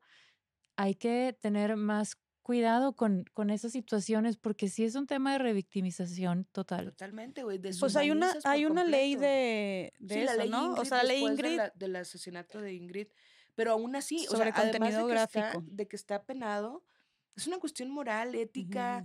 O sea, no sean mezquinos, no sean viles en ese sentido. Esa persona tiene familia, tiene, imagínate que lo ve su papá, su mamá, su hermano, un amigo, o sea, de- no deshumanicemos eso por el hecho de conseguir más vistas, pero otra vez somos corresponsables de lo que consumimos. Los medios lo hacen porque hay quienes lo consumen. Cuando lo dejemos de consumir, los medios van a ver que no les deja dinero y cuando no les deje dinero, lo van a dejar de hacer. Oigan, Una última cosa, nada más quiero recalcar que el trauma vicario, como tú lo mencionaste, es algo que tenemos, creo que todos y todas los mexicanos, ¿no? O sea, porque eh, vivimos un país con un- en un país que está en guerra, porque escuchamos, porque sabemos que matan a 11 mujeres al día por el hecho de ser mujeres, porque todo el tiempo está, ya, ya, ya van, ya van más de 110 mil desaparecidos en México, porque los asaltos, los robos, los secuestros, todo está a la orden del día. Entonces, de repente, justo se vuelve una cifra más y ya es muy normal decir un desaparecido más, ¿no? Un feminicidio más, ¿no? Y nada más le cambiamos el nombre, justicia para tal. Entonces, el ir caminando en la calle y estar buscando, no se diga si eres mujer, volteando constantemente hacia atrás no es normal, es trauma vicario porque estamos acostumbrados a vivir con miedo. El estar, el bajarte a un Oxxo, a cualquier tienda de conveniencia y subirte rápido al carro y cerrar tu poner seguro no es normal, es trauma vicario, ¿no? Estar cuidando todo el tiempo también tus pertenencias no es normal, es trauma vicario, ¿no? Entonces, los mexicanos, las mexicanas y creo que muchas personas de América Latina vivimos con este trauma vicario que pues no, no debería ser nuestra realidad, ¿no? Y también es parte de la salud mental. O sea, también es Sí, algo que sí nos es. afecta este, y que nos causa muchísima más ansiedad y que nos causa muchísimo más estrés. Por, e- y, y ahí, pues sí, ¿qué chingados haces? ¿Para dónde te haces? ¿Me cambio de país o qué hago? ¿No? Es, es el, el- el- el contexto en el que te mueves. Por eso creo que sí es importante saber que, que tal vez tenemos más traumas de los que pensamos, que no necesariamente son nuestra culpa y que hay que atenderlos. Amo que terminaste así. Que tal vez ese trauma que tú tienes tengas más. yo así. Lo siento. Es cierto. Oigan, bueno, ya para cerrar, me gustaría que me compartieran rápidamente em, cómo gestionan sus emociones y si hay alguna cuenta de alguna psicóloga o terapeuta o alguien por allá en el mundo del internet que les ayude, que les sirva, que les guste su información. Mariana Chávez. Ay, ¿cómo gestiono yo mis emociones? La verdad es que procuro no reprimirlas. Considero que tengo buena inteligencia emocional. Es algo que se trabaja con muchísimo tiempo. O sea, no es algo con lo que se nace, sino se hace. Pero para mí sí es fundamental no reprimirlas como tal. Cuentas, la verdad es que te voy a ser bien sincera, no sigo muchas. Entonces, les puedo recomendar las- la, de Ale, mi amiga, Mind Soul Stories en Instagram. Algo que acaba de empezar que a mí me encanta es que está, comenzó con estas series de acompañamiento, se llama Cara a Cara. Entonces tú puedes inscribirte, hablar con ella, tener una sesión y ella te escucha. No, o sea, ella realmente lo hace más bien como en el sentido de escuchar y que te sientas acompañada y alguien que pues conoce perfectamente el tema. Y otra cosa en, para cuidar mis emociones, más bien la ansiedad, porque eso es una realidad. A mí de pronto yo pensé que era broma el de tengo ansiedad, no, me caché a mí misma hace un año y medio diciéndome, hola, ¿cómo estás? Si tienes ansiedad, y de pronto también disciplinarme muchísimo en muchas cosas. Eso me ayuda a cuidarme mucho, tales como no desvelarme, cuidar mis horas de sueño, hacer ejercicio casi todos los días, cuidar mucho mi alimentación, eh, que de pronto también pues uno tiene que sacrificar cosas, ¿no? Ya no es tanto como el, ay, es que ya no aguanto la desvelada, no, es que al día siguiente no estoy bien, no me gira igual, me siento mal. Entonces, pues sí, son cosas que yo he ido detectando que, que a mí me sirven mucho para sentirme bien por sobre todo. Me encanta. Bárbara. Me sumo a la ansiedad que para mí se detonó con los incendios forestales de Australia a finales del 2019. Me empezó a entrar ansiedad climática y de ahí se volvió ansiedad pandémica y de ahí se volvió ansiedad de seguridad y ahí ansiedad de... De todo. De todo.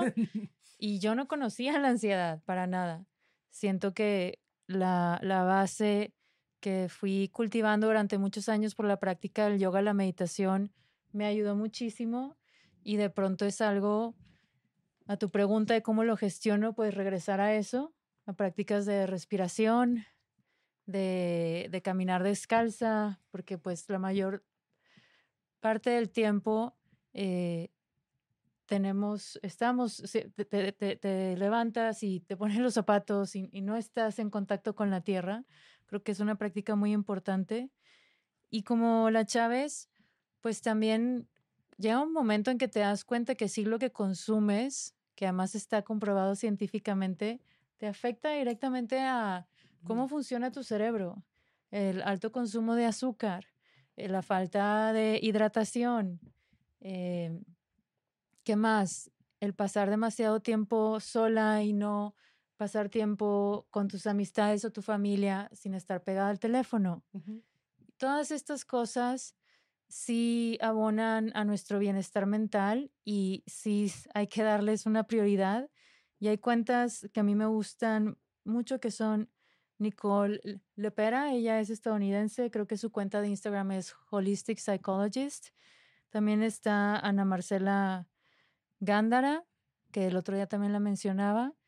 Y si les recomendaría algo es también escuchar, hay, hay diferentes podcasts este, que tienen desde Mel Robbins a eh, Louis House, que muchas veces tienen también invitados a otros psicólogos de diferentes partes del mundo. Está el doctor Gabor Mate también, que habla muchísimo sobre el trauma. Y ahí. Me encanta se me olvidó uno buenísimo, que ahorita me acabo de acordar que dijiste a alguien americano. Hay un psiquiatra buenísimo en Instagram que es Daniel Amen. Ajá, sí, lo amo. Eh, Doc, Amen. Doc Amen, híjole, es mm. Buenísimo. Y si puedo nada más, último tip, esto. El celular también sí ser bien exigente con las horas de uso, cuánto lo usas, si te duermes al lado del aparato o no, porque también a mí en lo personal sí me dispara muchas cosas. Sí, sí. Sí, sí, te levantas y tienes todas tus notificaciones prendidas. No, no, no, bye. No mamen. Em, Jessica. Yo creo que por eso, bueno, a mí lo que, lo que he intentado hacer justamente para reducir mi ansiedad eh, al consumir muchísimo contenido a través del celular es que evito usarlo las primeras dos horas del día y las últimas dos horas del día. Entonces, eh, las primeras dos horas del día, entonces yo por eso digo, bueno, perfecto, así aprovecho para hacer ejercicio, entonces suena la alarma, si me duermo con el al lado porque suena la alarma, pum, la apago, pero entonces me paro, me cambio, me como un snack, me voy a hacer ejercicio, entonces luego llego, me baño y tal vez cuando estoy esperando como a bañarme, como que a ver si lo digo, no, y literal lo bajo, no, bañate. Baño, me cambio, me, me arreglo, bla, bla, desayuno y de repente, ah, mira, ya pasaron dos horas o incluso un poquito más, ya son de que las nueve, nueve y media me puedo poner al corriente con mi celular y también eh, puedes poner ya también Instagram como en modo efímero que te deja de mandar notificaciones a cierta hora. Entonces, la verdad, eso también ha sido un parote para mí. Ya no recibo nada hasta, y tú pones de 9 de la noche hasta 9 de la mañana que no me mande notificaciones. Entonces, pues ya nada más es tú controlarte de no agarrarlo, ponerme a hacer otra cosa, a leer, a ver la tele u otra cosa que no sea ver el celular. Y algo que creo que también me he intentado hacer es como poner la atención a mi cuerpo. O sea, está cansado, está angustiado. Y definitivamente algo que dejé de hacer mucho es, fue ir a terapia. Y hace poco, eh, algo que también a mí me, me, ha causado mucha ansiedad es pues los episodios que grabo en Más Allá del Rosa, pues son, eh, es mi principal causa de ansiedad ahorita, ¿no? Son de repente historias sumamente dolorosas y antes me echaba dos, tres entrevistas, incluso que a veces son de tres a cuatro horas en un solo día y fue como, no, tengo que empezar también a marcar estos límites donde así me tenga que quedar una semana en Ciudad de México en lugar de venir dos días. eh, bueno, voy a grabar un episodio por día nada más, porque si no lo estoy exigiendo demasiado a mi cuerpo y a mi mente, ¿no? Entonces, nada más un episodio por día, ni siquiera, bueno, una mañana, una tarde, no, uno por día para también yo poder darle toda la atención a esta invitada, ¿no? Y que no me carcoma bastante, porque sí tuve una crisis en la que hace un par de meses exploté, pero exploté de la nada, o sea, no creas que grabando, no creas que saliendo de grabar, estaba en el hotel y de repente exploté y empecé a llorar como loca, como desquiciada, como si me estuvieran, o sea, y dije, ¿qué pasa? ¿No? Y es justo esto de escuchar a tu cuerpo. Dejé de ir a terapia mucho tiempo y dije, no puedo hacer lo que estoy haciendo. eh, y, y ese creo que también es de tener esta compasión hacia nosotras mismas, de no puedo hacer lo que estoy haciendo sin cuidar también mi corazón y mi mente, ¿no? Y si no, porque si no me va a consumir. Y esto fue un claro ejemplo, ¿no? Llegué, me desbordé. Más si luego lo compartes en redes, ¿no? Entonces, este fue un retomar la terapia.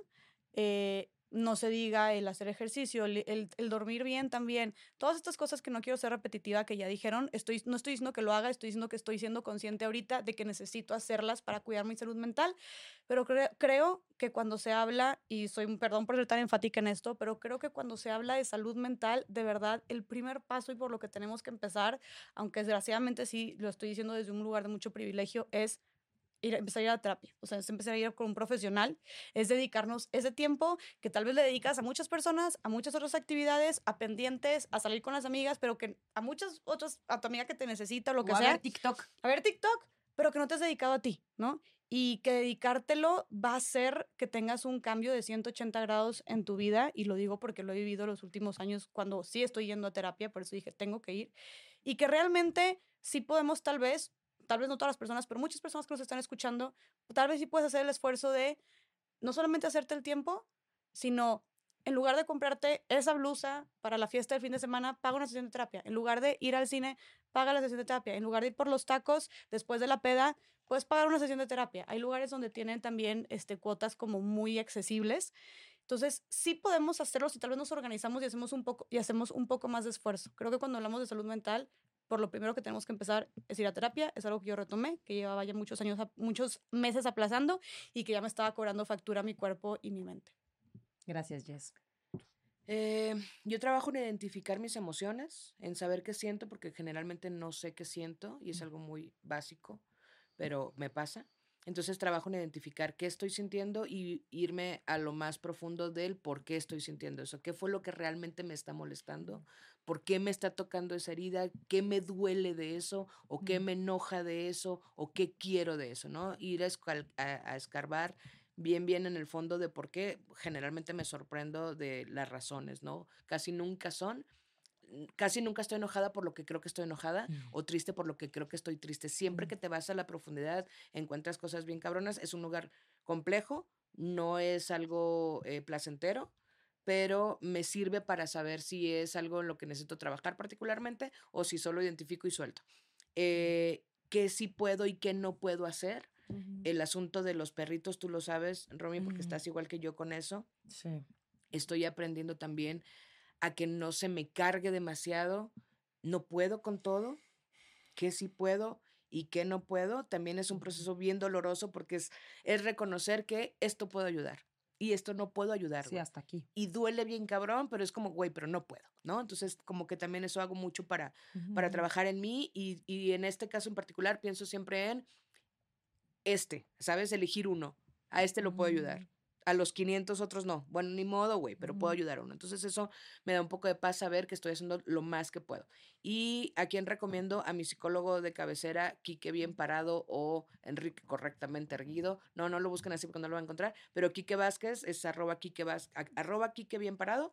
Eh, yo con Kiki aprendo muchísimo de salud mental y de qué, cómo hablar, cómo comunicarnos, cómo identificar cosas. Y además es muy divertido y no es nada feo. Oye, otra cosa que yo no dije ninguna herramienta nada más, el podcast de Marco Antonio Regil también es, es maravilloso. Y eh, entrevista a muchísimos profesionales, habla muchos temas de salud mental y de bienestar integral en general. Entonces también es, es, es una, es una fuente de información también en español, porque ahorita mencionaron varias que estaban en inglés. Entonces también esta es una en español que creo que podría servirles muchísimo. Sé que hablamos, quiero decir, agregar una cosa más, sí mencionamos el cuerpo y la, la alimentación y estos temas del azúcar. Hace muchos años un monje me dijo que la paz comienza por el estómago y a veces no somos tan conscientes de en realidad lo que estamos ingiriendo, consumiendo, cómo puede generar desbalances que no tenemos ni idea. Y sí, por eso quería recomendar para cerrar también que sigan a Nora Rodríguez Bartolucci. Ella es una doctora de medicina funcional que está en Monterrey. Y cuentas también que te enseñen cómo pueden generar desbalances. Espérate, es que No empecemos, por favor. Cuentas. Vamos a No, cerrar. va. y, y también cuentas que hablen, alto. cuentas también que hablen de, de nutrición, porque la correlación del azúcar y la, la deshidratación en nuestro performance cerebral es clave. Sí, yo a mí me gustaría cerrar con eh, pedir ayuda, el- lo importante que es pedir ayuda. A mí me costaba, me cuesta de pronto pedir ayuda. Creo que todo lo tengo que solucionar yo. Creo que no es para tanto y a veces tal vez no sea para tanto, pero igual lo necesito expresar y no minimizar lo que siento. Entonces, he aprendido a pedir ayuda, no solamente a mi terapeuta, sino también a mi novio. Desde estoy muy ansiosa, necesito un abrazo, hasta mi amiga Loredec, que tiene un servicio de concierge increíble, que es Concierge 28. Entonces, cuando empiezo a tener muchos pendientes o cosas que tengo que hacer y que se está saliendo de mis manos, Lore, ¿me ayudas a hacer esto? O sea, como que tener también estas, estas personas que te pueden sacar de estos momentos donde crees que tienes que cumplir y cumplir y cumplir y cumplir, ¿no? Y mm, obviamente, sueño, aparte de las que ya mencionaron, lo importante que es dormir. Estoy estresada, duermo. Estoy triste, duermo. Estoy este, pasando por un buen momento, me echo una siesta. O sea, de verdad lo reparador que es el sueño, unas de 7 a 8 horas, lo que puede hacer por ti, por tu cuerpo, por tu cerebro, por tu estado de ánimo es mágico. Está cabrón. Es cabrón. Entonces, please, mágico. por favor, duerman. Y las cuentas que quiero recomendar, ahorita que estabas mencionando de nutrición, mi amiga Denise Pérez, que está como arroba Denise Fit en redes sociales, da muy buenos consejos sobre no nada más nutrición, sino también cómo cuidar tu cuerpo. Esto que mencionabas de la importancia de tener contacto con la tierra, que se llama grounding. O sea, estos momentos de ver la luz del día, ¿no? Despertar, abrir la cortina y ver directamente al sol unos minutitos, todo lo que va a hacer por tu cuerpo, el horas antes de dormirnos también ya va pantalla, o sea, como que hay muchas cositas que podemos empezar a hacer para tener una mejor calidad de vida. Em, a Gaby Pérez Islas, que es tanatóloga y que tiene un podcast increíble, que también te ayuda mucho a, a gestionar las emociones y por si estás pasando por algún momento, porque estamos viviendo duelos todo el tiempo. Sí. Entonces hay que entenderlos. Y, pues sí, hay muchas cuentas. Igual de todas maneras las vamos a poner en arroba estas punto morras en Instagram para que las sigan, porque creo que valdría la pena que, que Sí, y- tuvieran también acceso a estas personas. Y Claudia Zaragoza también con todo el tema del biohacking, creo que tiene bastante información que es súper útil. También Sí. chequenla. Está como arroba Clau Zaragoza M. Entonces sí, y tiene una newsletter increíble. Te mando muchos besos, Clau. Pero bueno, muchísimas gracias, morras, por este episodio. Me encanta que pasamos de las carcajadas y, y hasta estos momentos mucho más profundos, pero pónganse como prioridad. No estás sola. Por favor, no te quedes eh, callada ante cualquier cosa que sientas. En nuestra cabeza siempre se ve peor, pero afortunadamente hay muchas personas allá afuera que, que te quieren, que te pueden ayudar, que pueden escucharte. Entonces, gracias, morras, por este episodio. Las quiero muchísimo. Y pues acá, ¿y qué vamos a decir? Salud mental. ¡Popote! Qué tonta eres. ¡17 años! Síganos, por favor, en todas nuestras redes sociales. ¡Tapioca! Hey, it's Danny Pellegrino from Everything Iconic. Ready to upgrade your style game without blowing your budget? Check out Quince. They've got all the good stuff shirts and polos, activewear, and fine leather goods, all at 50 to 80% less than other high end brands. And the best part? They're all about safe, ethical, and responsible manufacturing. Get that luxury vibe without the luxury price tag. Hit up quince.com slash upgrade for free shipping and 365 day returns on your next order. That's quince.com slash upgrade.